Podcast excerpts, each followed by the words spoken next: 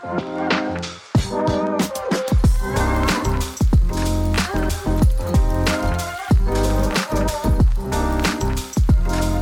привет! С вами подкаст «Шалом Питер». Здесь мы говорим о еврейском лайфстайле, как живут современные евреи в Петербурге и что их волнует. Сегодня с вами одна еврейская мамочка Ника Войтяцкая, а также Паша Кабанов. Всем привет! Да, сегодня у нас необычный выпуск, нас всего двое, третьего не взяли. У Тани, к сожалению, семейные обстоятельства, и она с нами на запись сегодня не пришла. Так что будем с вами разговаривать только мы вдвоем. Тет-а-тет. Да, отличный формат. Попробуем что-то новое. Ну что, Паш, как прошел месяц? Ведь последний раз мы записывались аж в конце апреля. Да, мы что-то давно не записывались. э, То праздники, то какие-то еще дела, то семинары, то еще. В общем, у меня месяц очень насыщенно прошел, особенно майские праздники. У меня ну, было мини вот это путешествие э, по Дагестану, немного по Чечне, э, открыл для себя новый регион, получил кучу эмоций. Э, в горах наконец-то побывал после долгого перерыва, и было опасение, что из-за травмы я себя как-то буду там не очень хорошо чувствовать на высоте. Полностью улетучились, я себя чувствовал прекрасно, и теперь полностью уверен в своих силах. А как у тебя прошел этот месяц? У меня месяц прошел в адской какой-то учебе. Я весь месяц сдавала экзамены, зачеты, дописывала диплом, встречалась с научником, с рецензентом, короче, какое-то одище. Но почти все закончено. Вот сегодня последний экзамен по английскому, который, правда, растянулся на целый день, что меня уже подбешивает. Я думала сдать с утра. И, в общем-то, я на финишной прямой осталась защита диплома. Вот. Еще мы ездили с Паш с тобой вместе на семинар. Тоже отлично провели время. Да, что-то припоминаю такое. А, Для наших слушателей э, расскажу. У нас был четырехдневный семинар э, по Лихове. Мы ездили в пригород Петербурга в Пушкин, и там в отеле делали всякие странные задания, типа выберите своего короля, расскажите о стетоскопе своей бабушки. Королеву попрошу заметить. Надо было Ну, выбрать еще. кого королем, а кого Паш королевой. Да. Общем, А, Я мы- хотел спросить, Давай. подожди, пока мы не убежали, мы потом пойдем сжигать твой диплом, ну, дипломную работу. Есть такая традиция. Но мы как-то, да, сжигали. А тут немного раз- разрядиться можно, сжечь это кучу макулатуры просто. Да, без проблем. Позовем Виталика с гитарой, будем петь песни вокруг костра и подкидывать туда кусочки диплома. Отлично. Главное не забыть какое-нибудь шампанское, чтобы залить потом костер. Чтобы горело ярче. Ну, тогда нужно покрепче что-то. Ну, там решим. Хотя, кстати, э, Дагестан это все-таки, конечно, мусульманский регион, но там есть какое-нибудь местное типа чача, ракия, как во всяких Сербиях. Да, слушай, там то, что это мусульманский регион, ну, я не, не совсем согласен с этим определением.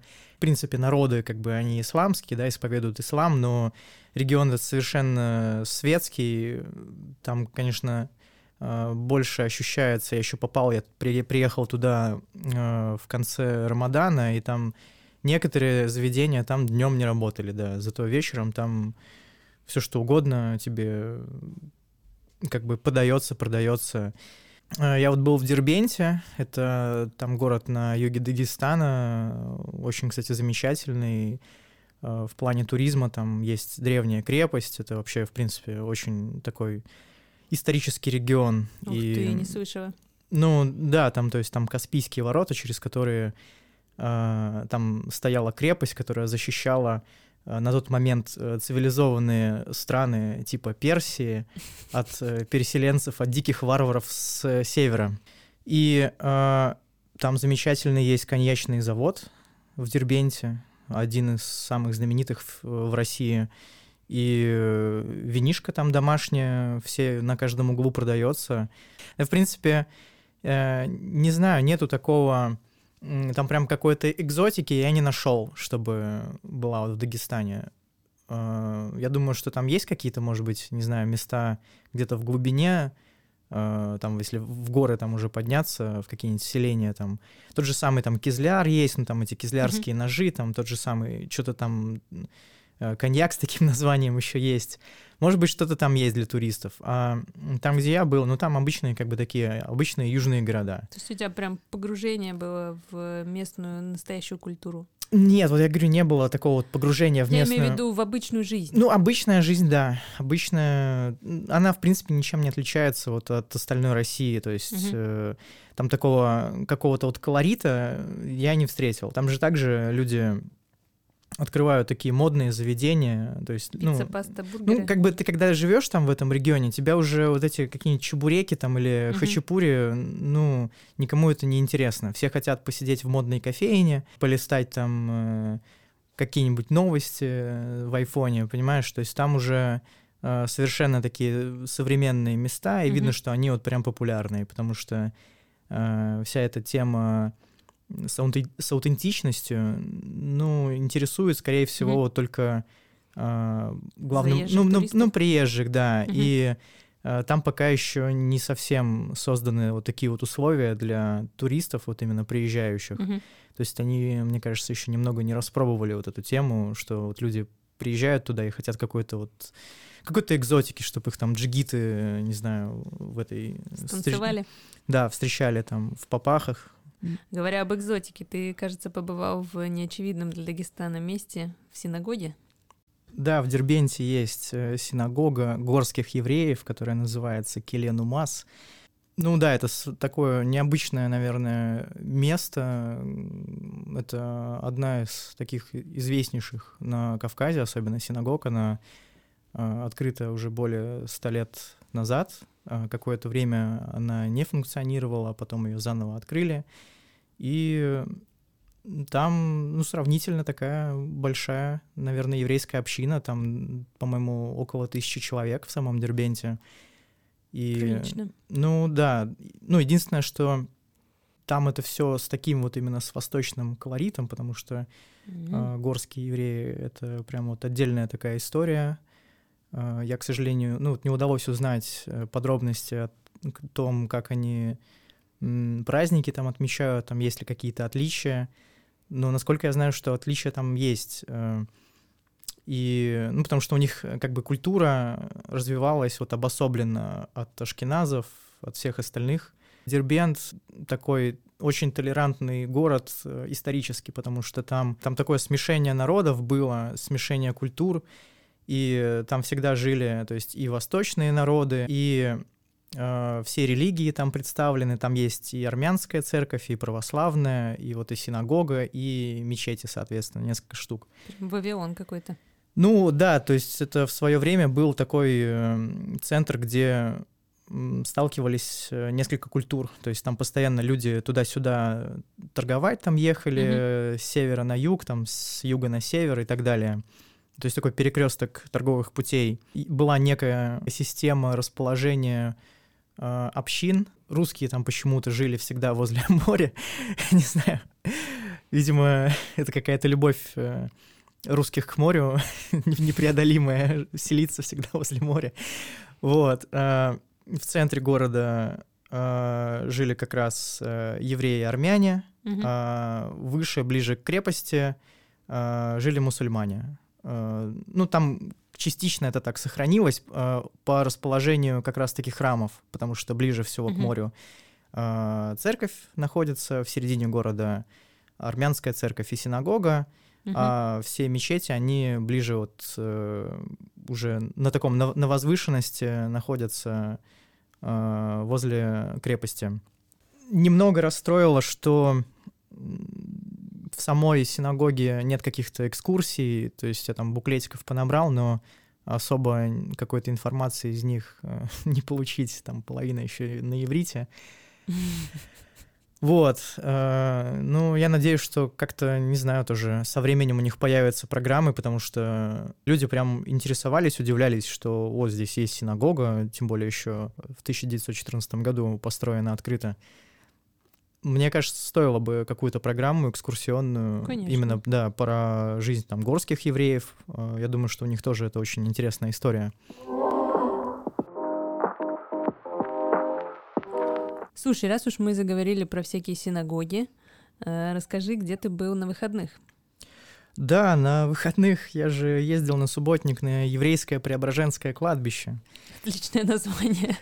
Да, это нам рассказал э, на экскурсии Валерий Дымшиц, э, что такое вот необычное название для какого-то еврейского культурного объекта по имени, ну, точнее, по наименованию церковного православного праздника, э, потому как изначально не планировалось, что это будет какое-то конкретно э, еврейское кладбище, потому что там mm-hmm. есть э, христианский участок mm-hmm. через железную дорогу, и раньше разделения не было, то есть оно носило такой чисто условный характер, и целиком все кладбище, оно называлось Преображенским. А потом уже получилось так, что часть кладбища стала еврейской, и теперь вот такое название. То есть кто-то ну, молодые люди, так скажем, знают его как еврейское кладбище, но вот на картах оно везде обозначено как еврейское, ну, вот с приставкой преображенское, еврейское преображенское получается. Отлично. Такое, да. Занимательная этнография. Очень мне понравилось вот в плане экскурсии, которую нам э, Валерий провел. Э, всем советую. Валерий там работает или... Вот я, я, не, я не знаю. Я думаю, что как-то можно найти контакты, или, может быть, мы даже постараемся найдем контакты, скинем. А, это такая экскурсия на пару часов, э, где он про всю историю а, про, про историю еврейской общины Петербурга рассказывает и о том вообще, в принципе, как э, это кладбище появилось, а, как оно развивалось, э, благодаря кому, чьими силами и как там начинали хоронить, потому что там тоже такие истории э, есть. Там очень много э, знаменитых людей похоронено, которые внесли вклад в развитие э, и науки, и культуры, и медицины э, России, Российской империи, Советского Союза. В общем, очень, очень интересно, очень советую туда съездить на экскурсию, посмотреть. Э, там такое не неповторимая энергетика, наверное, не знаю, нет э, на, на других кладбищах э, как-то по-другому себя ощущаешь, а там вот прям как в каком-то музее, не знаю. Очень круто. По фоткам мне очень понравились там надгробия такие живописные, все на иврите. Э, и Валерий так нежно гладит эти камни. Там очень много таких, да, моментов. Э, где-то есть на иврите, где-то есть э, там дублированные записи там на русском, на немецком, на иврите, на идише. Где-то даже, я вот нигде, нигде такого не видел, там есть э, склеп с надписью на русском языке, но стилизованные буквы под иврит. А, то есть шрифт такой был прям создан, это очень как круто. Здорово. Да, это, мне очень, прям это очень понравилось. Там уже почти закончили реставрировать дом омовения, который стоит э, при входе, ну, прям это центральное здание, от которого начинается путь по кладбищу. Там осталось только, ну, интерьер немного доделать, я так понимаю, и все это функционирует. То есть у кого-то была мечта там попасть, да, в это, в это здание. Сейчас оно открыто для посещений, туда можно зайти посмотреть. Ух, как здорово. Я так понимаю, его лет 20 реконструировали, реставрировали. Ну, может быть, даже дольше, я не знаю, потому что все это было в плачевном состоянии. Uh, ну, наконец-то город выделил деньги на то, чтобы... Ух ты, это даже город выделил да, деньги? Да, да, да, это за счет... Думала, все скинулись. Нет, вот нам сказали, что это за счет города. А, проводилась реконструкция, и, а, в принципе, сейчас э, пытаются продавить э, проекты по благоустройству кладбища, потому что очень, ну, там очень много работы. Вот то, что мы там поработали час или полтора, ну, это такая капля в море, то есть там, не знаю, там работы просто, ну, непочатый, непочатый край. край, вот серьезно, потому что там нужно и деревья там подрезать, и листья выбирать, в общем, там я надеюсь, что когда-то это превратится действительно э, в такой культурный объект э, типа заповедника, потому mm-hmm. что, ну, там серьезно, там очень множ- можно сделать очень крутые темы с э, экскурсиями, там, с какими-нибудь 3D-турами, там, с э, описанием, ну, какой-то биографии людей, которые там э, похоронены. Mm-hmm потому что у нас э, первая остановка была возле могилы Льва Яковлевича Штернберга. Это э, знаменитый российский этнограф, и у меня как бы его книги дома лежат, а я никогда не знал, что он на этом кладбище похоронен, то есть я прям удивился очень. Круто, представляю этот момент. Да, и там можно прям составить такую карту, по которой можно будет по этому кладбищу ходить и вот посмотреть, э, узнать вообще, в принципе, о людях, которые тогда жили, и э, какой вклад они внесли в развитие э, русской культуры. Звучит как прекрасный проект для лиховы. Да, так нам там в целом сказали, что вот, ребята, вы будущие лидеры еврейской общины, вы учитесь, и поэтому там сейчас открыты к предложениям, то есть какие-то идеи, мысли, там все вот с этим можно приходить и реализовывать. Там прям такое э, непаханное поле. Слушай, звучит невероятно привлекательно. Я бы, наверное, вписалась во что-то такое. Мне тоже, да, очень интересно, потому что это э, здесь просто даже на идеи, идеи лежат на поверхности, здесь не нужно что-то вот выдумывать, э, там вот необходимости в ресурсах, они вот ты приходишь, и ты их ощущаешь, поэтому... Как здорово, работа просится в руки. Да. Хорошо, наши слушатели, может, тоже заинтересуются и поедут хотя бы взглянуть. Я обожаю кладбище, обожаю по ним ходить, смотреть, вчитываться и всматриваться в даты, в имена. Это невероятно увлекательно. Да, там это особенно увлекательно, потому что очень много могил с таким интересным дизайном, там какие-то символы в этих, э, ну вот в, э, в дизайне надгробий заложены, и ну вот прям хочется какую-то, не знаю, книгу прочитать. Я знаю, что есть вот книга про еврейское кладбище. Вот, возможно, я там часть ответов на свои вопросы найду, потому что там вот есть очень прям несколько таких могил в виде э, срубленного дерева. Ну, то есть очевидно, что э, здесь какая-то метафора заложена. Uh, какие-то символы есть uh, религиозные. Вот один мы там разгадали, там такие сложенные руки, uh, что этот символ означает, что человек был из колена левитов. Ну, и то есть там прям, прям интересно. Прям вот очень много надгробий начала 20 века и э, все они выполнены очень интересно. То есть не так, как на каком-нибудь обычном кладбище, где там, не знаю, либо плита, либо крест. А там есть прям очень интересные, да, вот кстати. с культурной точки зрения. Да, вот почему-то православные кладбища достаточно скучные.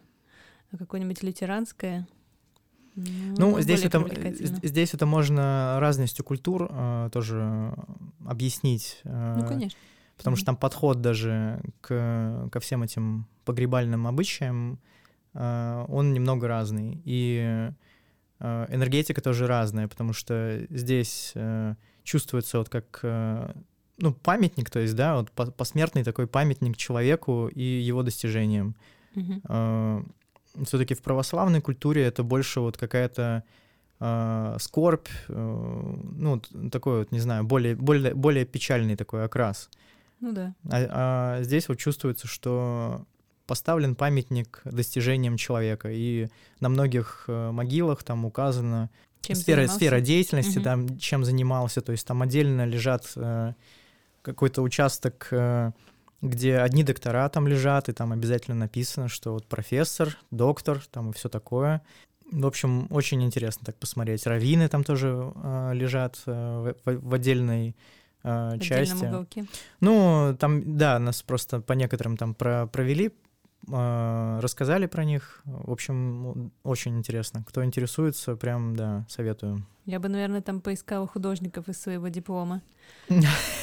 Потому что пока я писала, я просто часть диплома писала несколько лет назад, а сейчас доделывала, ну, не знаю, там две трети работы. И почему-то вот несколько лет назад, когда я писала, я не обратила внимания, что пишу я про еврейских художников. А сейчас я собирала все это воедино и смотрю, что там, ну, без еврейских корней типа два человека, а все остальные, кстати, однофамилец твоего доктора Штеренберг, mm-hmm. достаточно известный такой чел. Ну, в Русском музее, кстати, можете сходить посмотреть, висит Э, и так далее, там Лабас, Тышлер, все там, половина родилась на Украине, переехала mm-hmm. сюда, когда началась революция и так далее. И, наверное, кто-то из них на этом кладбище тоже найдется. Надо посмотреть. А, как нам сказали, а, там в районе пяти тысяч людей, вот прям известных, про которых, Ого, про которых вот много. можно загуглить и узнать. Если на Википедию зайти и посмотреть список э, похороненных на еврейском кладбище Петербурга, э, я вот заходил, гуглил, там, по-моему, 146 э, страниц. Ого. Вот прям на одной только Википедии. Там, понятно, не все. Да, слушай, прям реально энциклопедия. Ну да. Нужно книжку издавать. Она есть, она есть, ее можно где-то загуглить. Потом, а, ну мы можем скинуть в ТГ-канал, в наш для, Точно. для подписчиков, да, потому что мне, мне ее уже скинули. А, Ну, я, я ее буду искать в бумажном варианте. точно, ты же у нас э, библиофил. Да, есть такое. Хорошо. В общем, слушатели, мы с вами обязательно поделимся этой книжкой, чтобы вы еще больше захотели съездить на кладбище.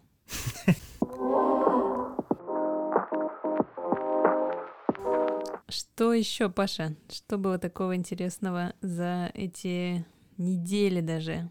А может, у тебя есть, потому что я сейчас уже начну что-то выдумывать. Нет-нет, давай без фантазий. Э, У меня есть два сериала, которые я могу посоветовать.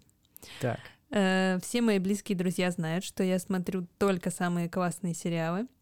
Всякий шлак, который неинтересен или плохо снят, или заимствован, я не смотрю. И сейчас я вы- вышла на два сериала супер классных, и вам их посоветую. Так, и что же это за сериалы? А, Один называется «Пришельцы из прошлого», и это не фильм с Жаном Рено. Ну, фильм, кстати, тоже достойный. Фильм советую, да, смотрите тоже. Э, Это норвежский сериал, который снял э, HBO. Я думаю, что ребята классно поднялись. Мгм. Э, Это оригинальный сценарий, который они придумали.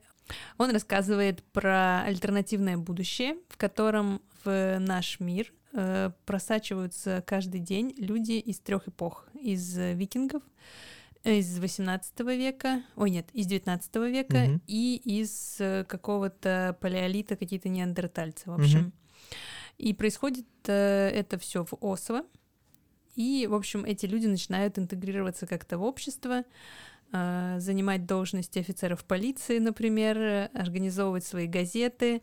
Там, не знаю, на мосту стоят ребята и жарят барана и так далее. То есть там показано такое супер принятие обществом норвежским прям всех категорий людей.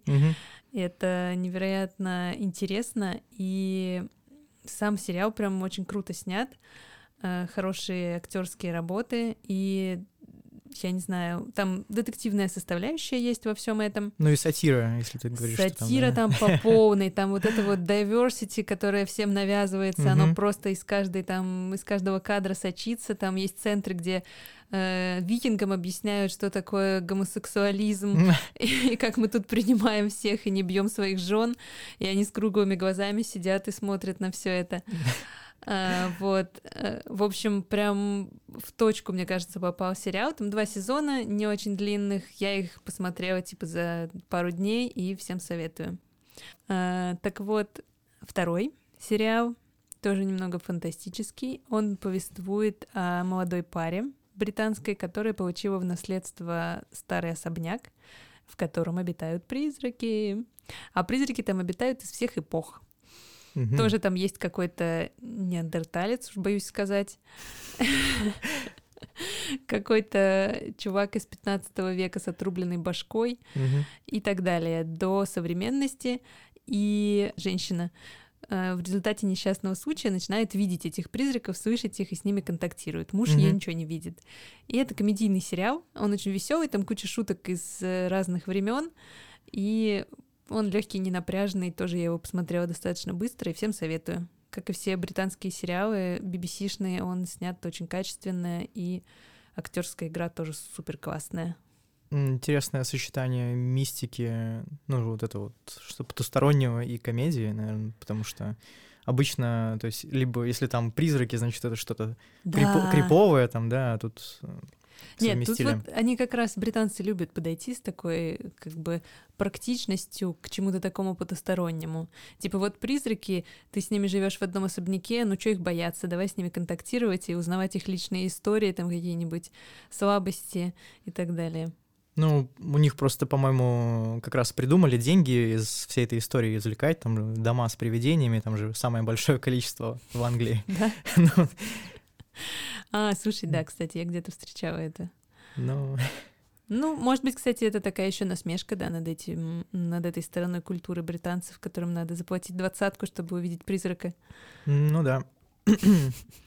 Я полдетства просмотрел всякие документалки, там чувак ездил по Англии по этим домам с привидениями, кого-то пытался найти там. Нашел? Слушай, не знаю, я не помню, чем. Ну, если бы он нашел, там, наверное, закончилась бы передача, но она не закончилась. Видимо, он сохранял надежды на всем протяжении. Ну, надо же было про что-то снимать. Конечно. А в еврейской культуре есть какая-то вера в призраков? А, слушай, вот это для меня неизведанная часть еврейской культуры, потому что я точно знаю а, о существовании там големов. Uh-huh. Это вот чисто такая, да, еврейская тема. Что там с остальными, вот я даже не рискну предположить, но я думаю, что в Кабале что-то про это написано. Она же, в принципе, такая мистическая вот эта mm-hmm. вся тема. Я думаю, что что-то есть на эту тему, но, видимо, как-то тоже не на поверхности и ну, не пиарится, не раскручивается. Все, теперь мы знаем, к кому обращаться за советами по сериалам. А, лично у меня очень мало времени смотреть, и надо какой-то стопроцентный вариант. Вот буду у тебя теперь спрашивать. Да, давай спрашивай. Я подскажу всегда супер классный фильм, сериал, на который не жалко времени. С вами был подкаст «Шалом Питер» его ведущие Ника и Паша. Всем пока. Пока-пока. thank you